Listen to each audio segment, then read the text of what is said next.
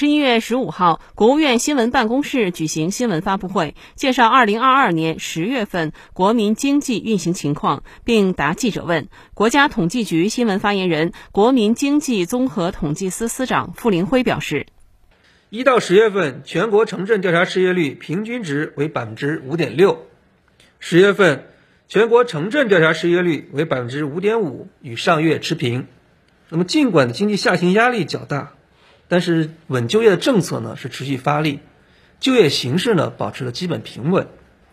高校毕业生就业工作积极推进，各地人社部门开展未就业毕业生服务攻坚行动，开展困难毕业生专项帮扶，已为毕业生募集见习岗位一百零二万个。河北省邯郸市峰峰矿区为离校未就业的峰峰级高校毕业生提供了就业跟踪服务。截至目前，通过峰峰就业跟踪服务签订见习协议的有一百人。峰峰矿区劳动就业服务中心职业介绍科负责人李爱新说：“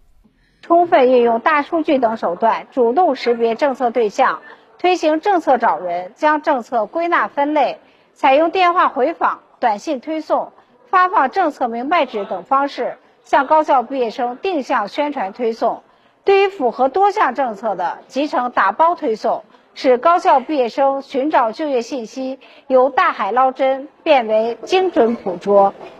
江西南昌围绕吸引十万名大学生和技能人才来昌留昌的目标，出台吸引人才的优惠政策，与高校搭建人才就业平台，助力高校毕业生就业创业。在江西省绿野汽车照明有限公司的生产车间，应届大学毕业生于贤东正在进行产品尺寸的校核和设备的调试。他是通过企业校招平台找到这份工作的。于贤东说：“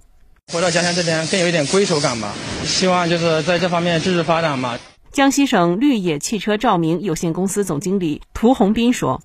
我们会加大应届毕业生这块的一个招聘力度，为未来的人才做一个储备。为了更好帮助高校毕业生就业创业，江西还拿出真金白银稳岗扩岗，对企业招用毕业年度高校毕业生签订劳动合同并参加失业保险的，按每人一千五百元标准发放一次性扩岗补助。对应届高校毕业生年底前办理个体工商户登记、从事个体经营业务稳定经营满六个月且未在其他渠道就业的，由当地财政一次性发放五千元至一万元不等的就业创业补贴资金。在多重超预期因素的不利影响下，就业大盘仍然保持稳定。其中一个重要原因是助企纾困政策红利加快释放。人社部数据显示，截至九月末，降低失业、工伤社会保险费率、缓缴基本养老、失业、工伤三项社会保险费、发放稳岗返还、一次性留工培训补助、一次性扩岗补助等政策，共为企业减负超过两千八百亿元。一至九月，向企业和劳动者发放就业补助资金七百二十七亿元。兰州黄河佳酿啤酒有限公司总经理王兆红说：“在元企稳岗政策包袱方面，我公司实实在在地享受到了真金白银的大力支持。二零二零年、二零二一年以及二零二二年三年累计收到六十余万的稳岗返还补贴，为我公司不裁员、不降薪、稳团队、保经营起到了至关重要的保障作用。”